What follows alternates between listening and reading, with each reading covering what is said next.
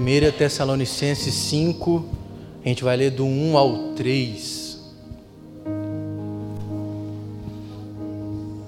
Primeira carta de Paulo aos Tessalonicenses, o capítulo é o 5, versículos 1 ao 3. Assim está escrito: Irmãos, quanto aos tempos e épocas, não precisamos escrever pois vocês mesmos sabem perfeitamente que o dia do Senhor virá como ladrão à noite.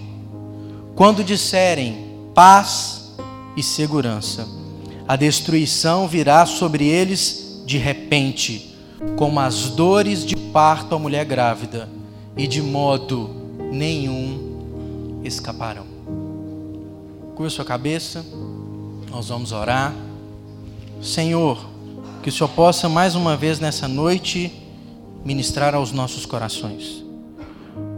Oh Deus, nos dá entendimento, nos dá sabedoria, luz do teu Santo Espírito. Tira de nós, meu Deus, qualquer barreira, qualquer impedimento, Senhor.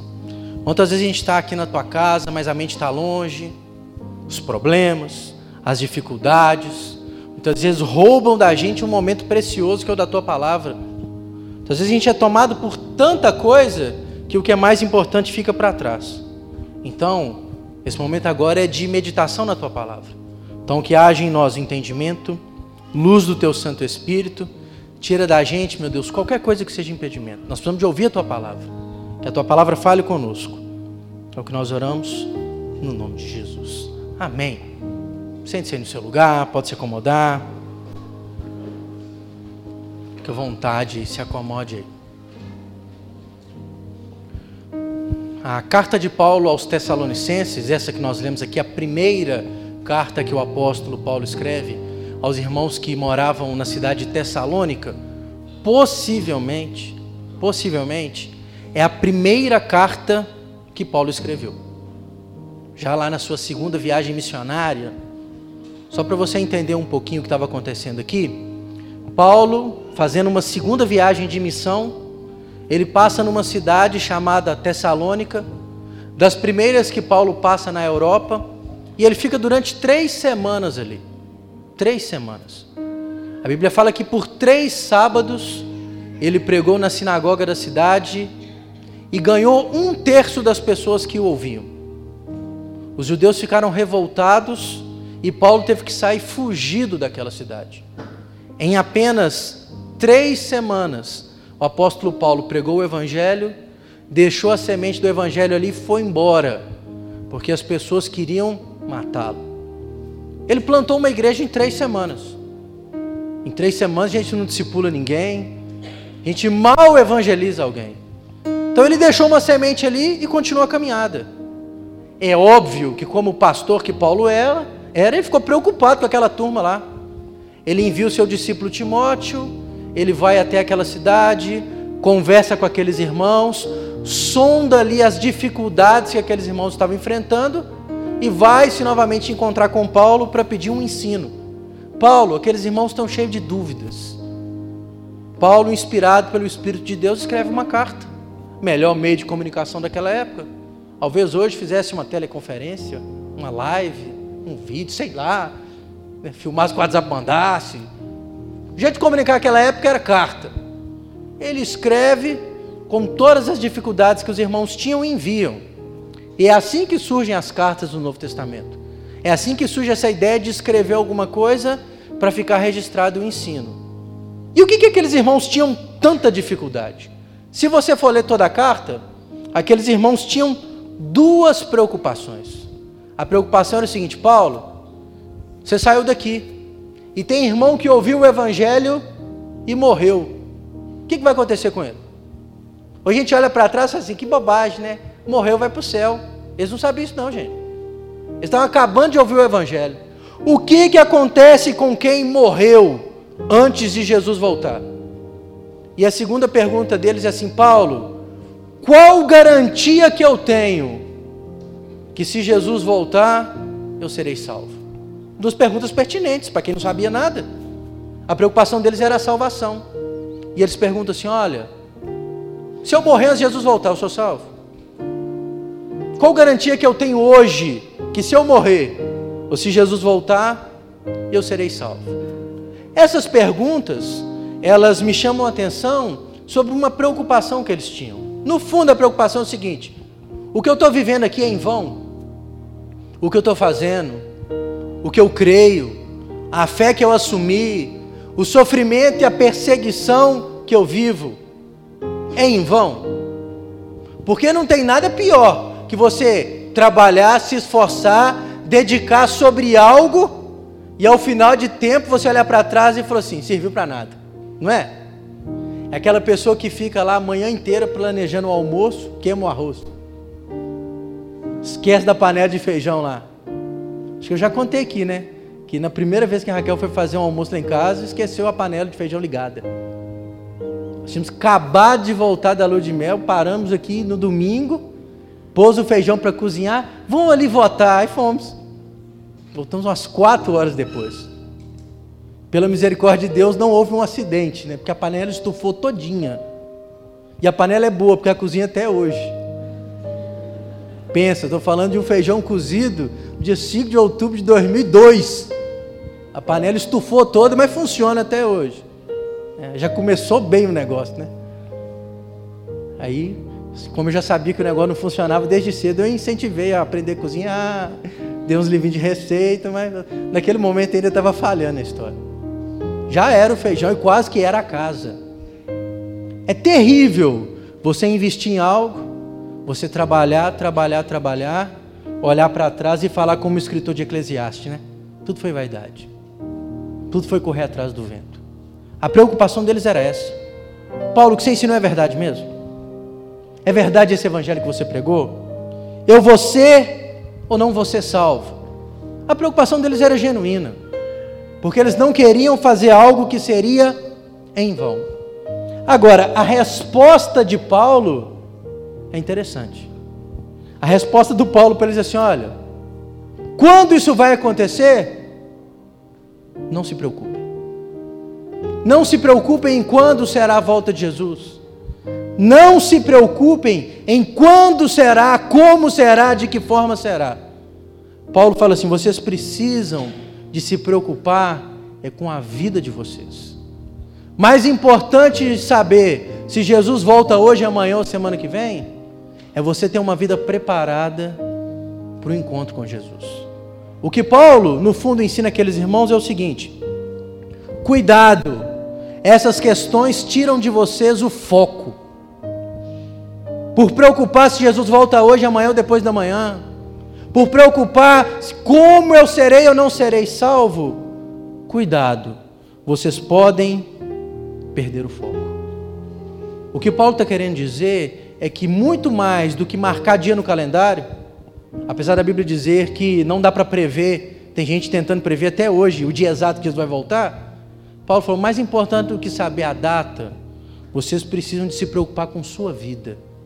Se você ler o texto, Paulo vai falar que eles precisam ser santos, eles precisam de perseverar, eles precisam estar cheios de alegria, precisam estar firmes no Espírito Santo, precisam de orar sem cessar. A preocupação de Paulo é o seguinte: firme a sua vida com Deus. Se ela estiver firme, pouco importa o dia, pouco importa a hora, pouco importa o momento, vocês estarão com o Senhor. Paulo está dizendo para eles: cuidado, vocês estão perdendo foco. Sobre isso que eu quero falar nessa noite. Tem muita coisa que está roubando o foco da nossa caminhada com Deus. Hoje a gente tem tanto entretenimento, hoje a gente tem tanto conteúdo, hoje a gente, a gente tem tanta coisa para fazer, hoje a gente é tão atarefado que se nós não prestarmos atenção, nós estamos vivendo uma vida que perdeu o foco do Senhor. Uma vida que, infelizmente, se nós resumirmos tudo que a gente faz, são coisas sem sentido. Tanta coisa improdutiva domina o nosso tempo.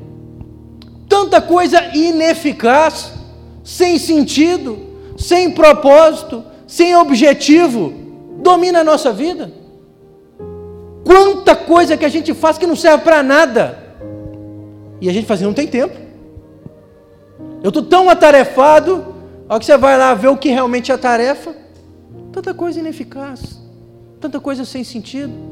que não te acrescenta no seu caráter, na sua vida, nos seus relacionamentos, na sua profissão, na sua vida com Deus, mas faz parte da sua agenda, mesmo que inconscientemente. Paulo, nesse texto que nós lemos, ele deixa aqui três perigos para aqueles irmãos, três coisas que poderiam roubar o foco da vida deles.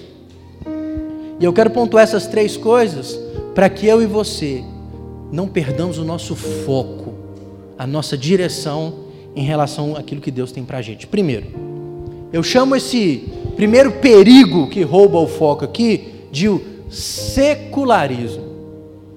Paulo fala o seguinte: olha, não se preocupem com o dia. Aí Paulo cita um texto que o próprio Cristo disse, né? O dia do Senhor virá como ladrão. Quando Paulo vai falar sobre a volta de Jesus, e eles estão perguntando quando, né? Paulo fala o seguinte: ó, vai ser quando você menos esperar. Porque se tem uma coisa que a gente não espera é o ladrão.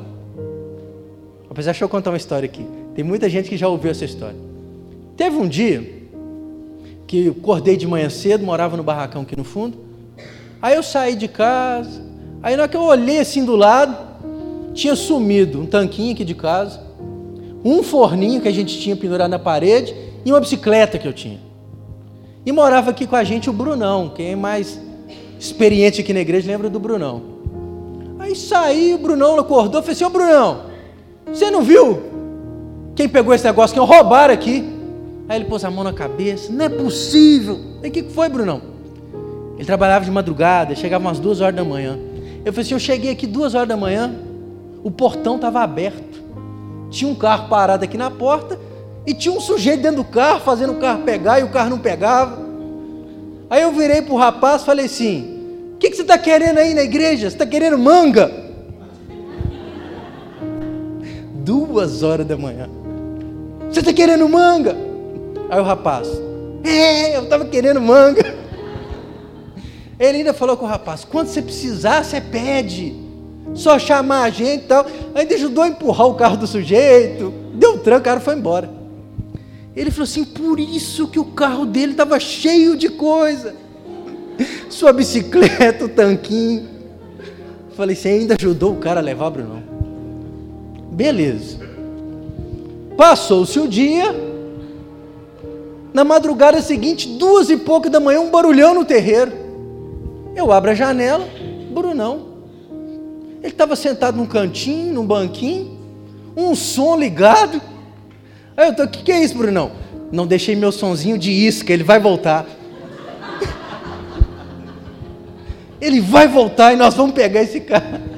Falei, vai dormir, Brunão. A pessoa pode ser boba, mas não é duas vezes, não, meu filho. E ele ficou quase uma semana, todo dia de olho para ver se o cara voltava. Então tem ladrão que rouba avisando. E tem gente que ainda não percebe, né? Jesus disse o seguinte: o ladrão vem quando você menos espera. Não adianta fazer armadilha para ele, não. Volta não. Jesus disse que a volta de Jesus é da mesma maneira. Não dá para prever. E eu coloquei ali secularismo, porque secularismo é um termo que a gente usa na teologia, usa também na filosofia, em outras áreas do conhecimento, para determinar pessoas que assumem uma conduta de vida e de moral igual a desse século, a desse tempo. Por achar que Jesus vai demorar, as pessoas vivem uma vida que não condizem com o Evangelho. Desde que eu entendo por gente, eu ouço que Jesus vai voltar. Por assumir essa lógica que Jesus está demorando, as pessoas assumem um comportamento de vida que nada tem a ver com o Evangelho. As pessoas vivem uma vida como se Jesus não fosse voltar, como se Jesus fosse demorar. E o secularismo rouba o nosso foco, porque quem vive uma vida secular pouco se importa com uma vida de santidade. Quem vive uma vida como a desse tempo, pouco se importa com a oração, com a meditação na palavra, com um caráter moldado, transformado. Não vive como qualquer um. Vive como se vivesse 200 anos, como se soubesse o dia exato da sua morte, como se Jesus não voltasse nunca. Infelizmente, tem cristão que vive como se fosse eterno, não lá, mas aqui, como se sempre tivesse uma outra chance, como se sempre tivesse uma nova oportunidade, como se sempre houvesse um novo dia. Irmãos, para muitos não haverá o dia de amanhã. Isso aqui não é frasezinha de efeito, não, realidade. Dá um Google lá e veja quantas pessoas morrem durante um dia na face da terra. Quantas morreram hoje? Vai ter amanhã para eles não. Porque a gente se preocupa com a volta de Jesus gloriosa, mas enquanto ele não volta para todos, ele chama milhares todos os dias. Mas tem muita gente que por amar o mundo e as coisas que nele há, vive uma vida como se Jesus nunca voltasse. Perde o foco da vida cristã, da santidade, do relacionamento com Deus, da meditação na palavra de Deus, do evangelho verdadeiro, do caráter cristão e vive uma vida de qualquer jeito. Como se tivesse uma nova oportunidade. Pense, irmãos, a Bíblia tem uma imagem claríssima sobre isso. Jesus na cruz, agonizando, minutos finais. Dois personagens em volta dele. Um vira para Jesus e fala assim: Você não é o filho de Deus? Desce daí, tira a gente daqui também. O outro vira e fala assim: Não diga isso. Ele é inocente, ele não merece. Nós merecemos. Senhor, se for possível, lembra-te de mim quando entrares no paraíso. Três vendo a morte de perto. Três. Jesus. Um no instante final da vida teve uma oportunidade de salvação, mas fez chacota. Um outro no último instante da vida creu e Jesus respondeu: Prepara, meu filho. Hoje ainda você estará comigo no paraíso. Jesus deixou duas verdades para ele: primeiro, você vai morrer. Segundo, você vai ser salvo. Aquele sujeito, no último instante de vida, ao invés de clamar por misericórdia, ainda quis fazer piadinha. Como se ele não fosse morrer. E como se ele não estivesse diante do Filho de Deus.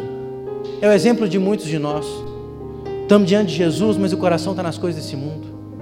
O nosso caráter é um caráter mundano e não cristão. Tomados por tantas coisas dessa vida, e nós perdemos o foco da vida cristã. Cuidado, um coração no mundo, o secularismo, ele rouba o nosso foco.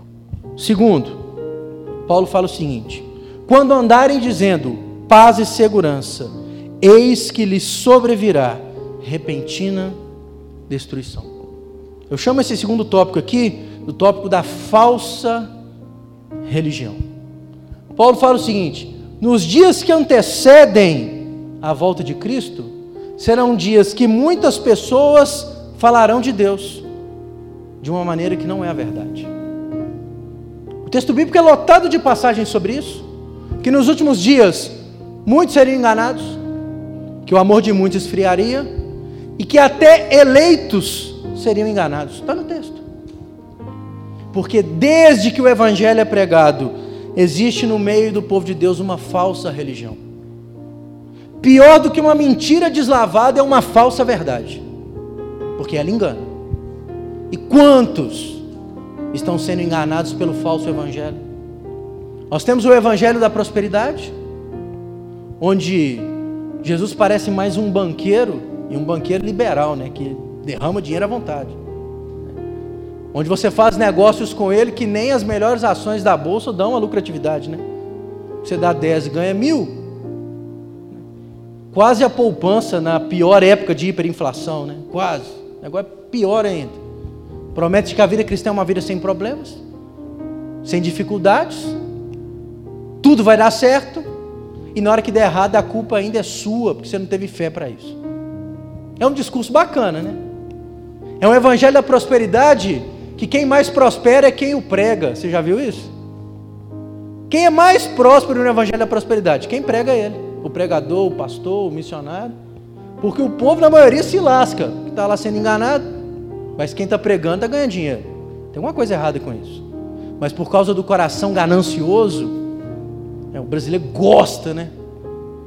Todo mundo sabe que aquilo que é feito ali na Praça 7 é tudo engano, né? E tem sempre um caindo naquelas brincadeirinhas, já viu? Tá os caras lá com a caixinha de fósforo. Mas por quê? Por causa da ganância. Da ganância. Quanto brasileiro cai em golpe por quê? Coração ganancioso vai lá e pega as pessoas.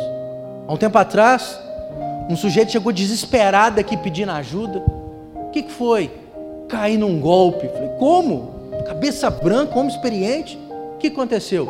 Peguei o jornal, achei uma caminhonete. Cara estava pedindo 8 mil reais nela, vale quanto? 40. E o sujeito desesperado. Aí eu liguei para ele. Ele falou que a mulher estava com câncer em São Paulo. Ele precisava desesperadamente ir para lá, não sei o que. Tal. Mandou foto do documento, mandou foto da caminhonete, mandou tudo.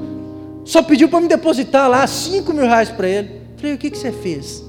Eu fui lá no banco, fiz um empréstimo. Depositei o dinheiro. O telefone nunca mais atendeu. Falei, meu filho, você nem tinha o dinheiro. É, já era. Ganância. Ganância. Pensa num negócio desse. Quem vende um negócio de 40 por 8? Pode estar desesperado, gente. Mas por que, que isso acontece? Olha o coração lá, ó. Coração ganancioso. Por que, que tem o evangelho da prosperidade? Porque pega o crente ganancioso. O crente olho grande. Que quer resolver tudo fácil, sem dificuldade. E as pessoas vão sendo enganadas, enganadas, enganadas enganadas. Nós temos outro evangelho. Não é só o evangelho da prosperidade. Tem o evangelho da falsa graça. Falsa graça. Que tem gente defendendo a graça de Deus, alegando que a única coisa que você tem que fazer é amar a Deus. Viva de qualquer jeito, de qualquer maneira. Mudança de vida? Não. Abandonar um pecado? Para quê? Deus te ama do jeito que você é. E para o evangelho por aí. Ele ama mesmo.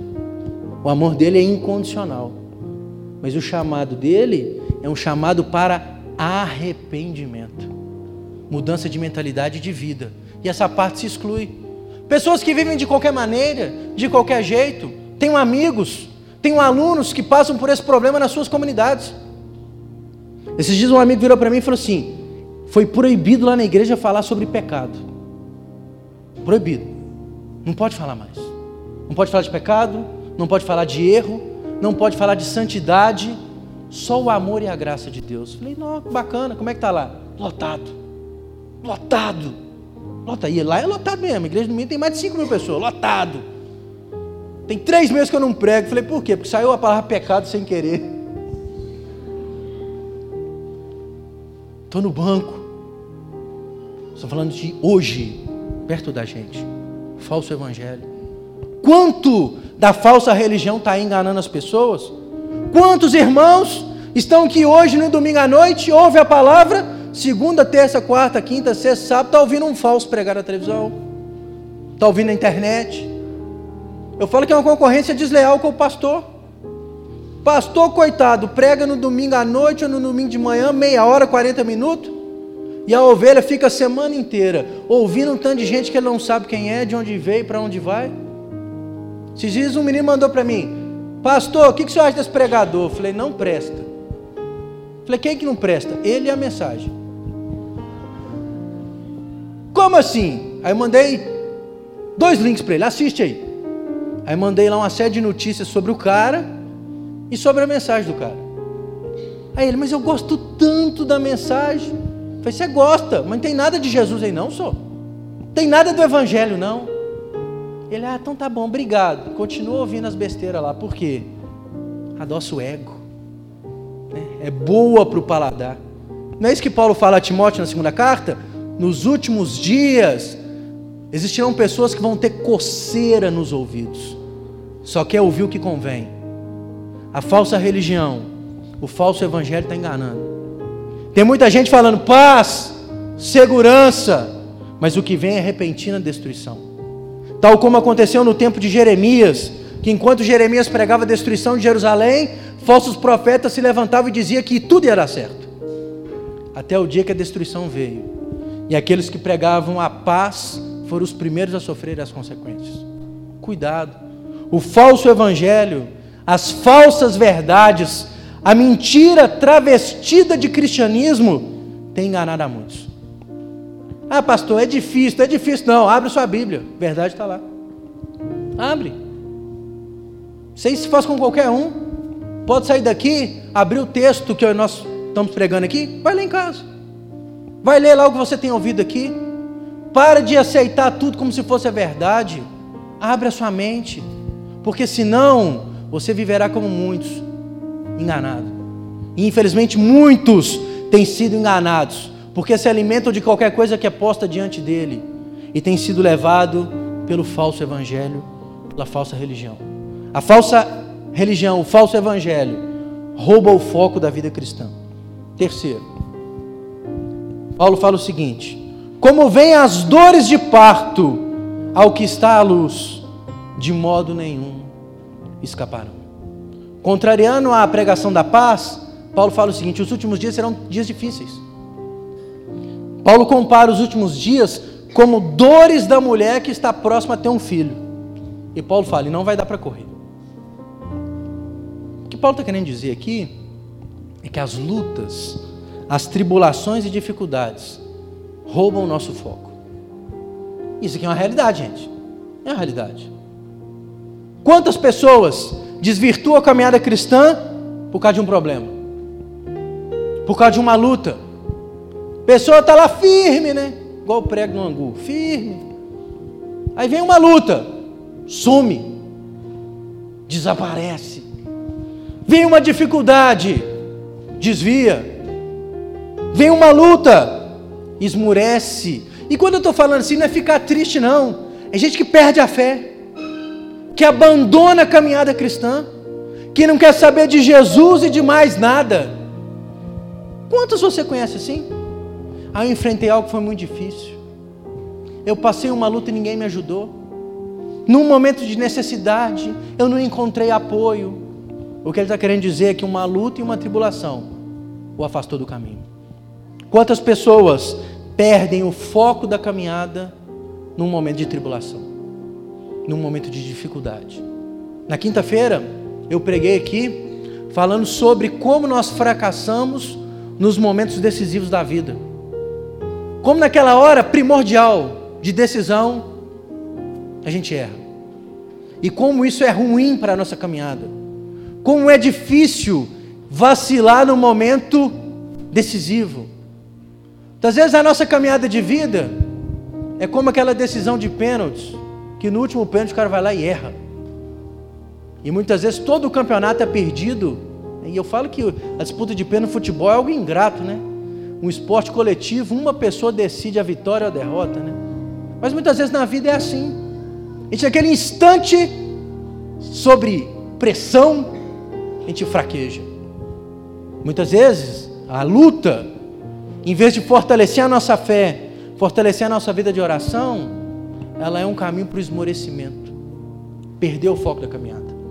Paulo escreveu assim, segunda carta aos Coríntios. Paulo fala o seguinte: Por isso, não desanimemos. Pelo contrário, mesmo que o nosso homem exterior se corrompa, contudo, o nosso homem interior deve se renovar de dia após dia. Paulo fala o seguinte: não desanime. Mesmo que o seu corpo vá mal, sofra, esteja cansado internamente, você precisa se renovar dia após dia. E ele continua esse texto com uma porção que nós conhecemos. Paulo fala assim: porque a nossa leve e momentânea tribulação, e Paulo está chamando aqui de leve e momentânea tribulação, perseguição, apedrejamento, calúnia, tentativa de assassinato contra ele. É isso que ele está chamando de leve e momentânea tribulação. Ele fala: porque a nossa leve e momentânea tribulação produz para nós eterno peso de glória. Ele fala assim: o que a gente está passando aqui, o máximo que produz é uma glória eterna. E ele continua o texto da seguinte forma: não atentando para as coisas que se veem, mas para as que não se veem. Paulo fala: pare de ficar olhando que é a visão natural olha para aquilo que é espiritual. E ele termina falando: porque aquilo que a gente vê é temporal, e aquilo que a gente não vê é eterno. Paulo fala: para enfrentar as dificuldades da vida, olha para as coisas de Deus, olha para aquilo que é espiritual, E quando você tem uma visão espiritual da vida, o que você passa é leve e momentâneo. Agora, quando você quer ter uma visão carnal da vida, você esmurece, você desanima, você facilmente fraqueja, e muitas vezes é o que tem acontecido conosco. Muitas vezes o que acontece com a gente são as tribulações nos lançam facilmente no chão, facilmente no solo. Mas quando a gente olha para o Senhor, quando a gente consegue enxergar Deus, nada nos rouba o foco, nada. As tribulações às vezes nos dão cansaço, né? Joga a gente no chão fisicamente, mas aqui dentro, Paulo fala, se renova cada dia. Mas aqui dentro, a gente encara as tribulações como uma coisa leve e momentânea, porque é uma realidade, gente. Não existe luta que dura para sempre, não. Não existe. Como também não existe vitória nessa terra que é eterna. Passa. Tudo nessa vida passa, os ciclos da vida são assim. Mas muitas vezes parece que a tribulação demora tanto. E, luta, e às vezes a vitória é tão rapidinha, né? Mas mesmo que exteriormente você veja assim, que interiormente você seja renovado. As lutas e tribulações, infelizmente, acabam servindo como um tropeço na caminhada, porque roubam o nosso foco, a nossa direção. Paulo tem uma preocupação com aqueles irmãos. Paulo fala: olha, cuidado. Em vez de ficar querendo marcar no calendário que dia, que dia Jesus vai voltar, preocupe com a vida de vocês. Como é que vocês estão? Santidade, tá? Não deixa o mundo roubar a sua vida com Deus. Não deixa os valores desse mundo roubar o seu relacionamento com Deus. Cuidado com a falsa religião. Cuidado com o falso evangelho. Cuidado com os pregadores da prosperidade, os pregadores da graça barata, os pregadores do evangelho sem cruz, sem arrependimento. Cuidado, eles podem, eles podem roubar a sua vida com Deus. Paulo fala: cuidado, luta e tribulação todo mundo passa. Perseguição, luta, dificuldade, todos. Elas precisam te aproximar de Deus e não roubar a sua vida cristã. O alerta de Paulo é para mim e para você. Não perca o foco da caminhada. Paulo fala o seguinte: eu deixo as coisas que ficam para trás e prossigo para o alvo. E quando Paulo fala isso, irmãos, ele não estava na praia, não, ele estava na prisão. Ele fala assim: olha, tudo que eu estou passando, para trás. Eu prossigo para o alvo. Que o mundo não roube a nossa caminhada com Deus. Que as tribulações e lutas não roubem o nosso relacionamento com Deus. Que a nossa vida seja tão firmada em Cristo que pouco importa se aquilo que pregam é uma falsa verdade. Nós conhecemos a verdade verdadeira e nos mantemos firmes no Senhor. Fique de pé no seu lugar. Quero que você curva a sua cabeça, nós vamos orar.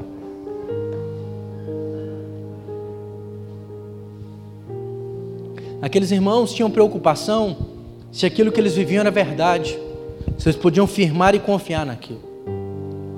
Paulo fala: olha, se preocupe com três coisas que o mundo não roube a sua vida com Deus. Que o falso evangelho não roube a sua vida com Deus. Que as lutas e tribulações não quebrem o seu relacionamento com Deus. Mais importante do que responder que dia Jesus voltaria, era fundamental eles manterem as suas vidas firmes no Senhor. Qual o alvo da sua vida? Quais são os seus objetivos? Muitas vezes na sua escala da vida, existem várias coisas da vida profissional, da vida material, sua vida sentimental, familiar, tudo isso é importante. Mas a sua vida com Deus? A quantas anda? O seu relacionamento com Deus? Seu relacionamento pessoal com o Senhor? O exercer do seu chamado, dos seus dons, das suas capacidades, a quantas anda? Ah, pastor, eu estou tão desanimado. Eu estou passando tanta dificuldade, é tanta luta. Eu estou ouvindo não sei quem que me ensinou isso. Muitas vezes é o secularismo, a falsa religião e as lutas que têm roubado o seu foco. Alinhe a sua visão com a direção que Deus tem para você. Que o seu alvo seja Cristo. Que o seu alvo seja a vontade de Deus. E vença diariamente as lutas, as tribulações, as mentiras contadas como verdade. Vença os valores do mundo que batem diariamente à nossa porta, tentando roubar o nosso foco. Que o seu alvo seja o Senhor a vontade do Senhor, a direção do Senhor, que a sua visão seja uma visão eterna e não humana, Que os seus objetivos sejam espirituais e não carnais. Deus é poderoso para clarear a sua visão. Mas que você se posicione e avalie a sua vida. Não deixe o mundo roubar a sua vida com Deus. Não deixe as lutas e tribulações roubarem a sua vida com Deus.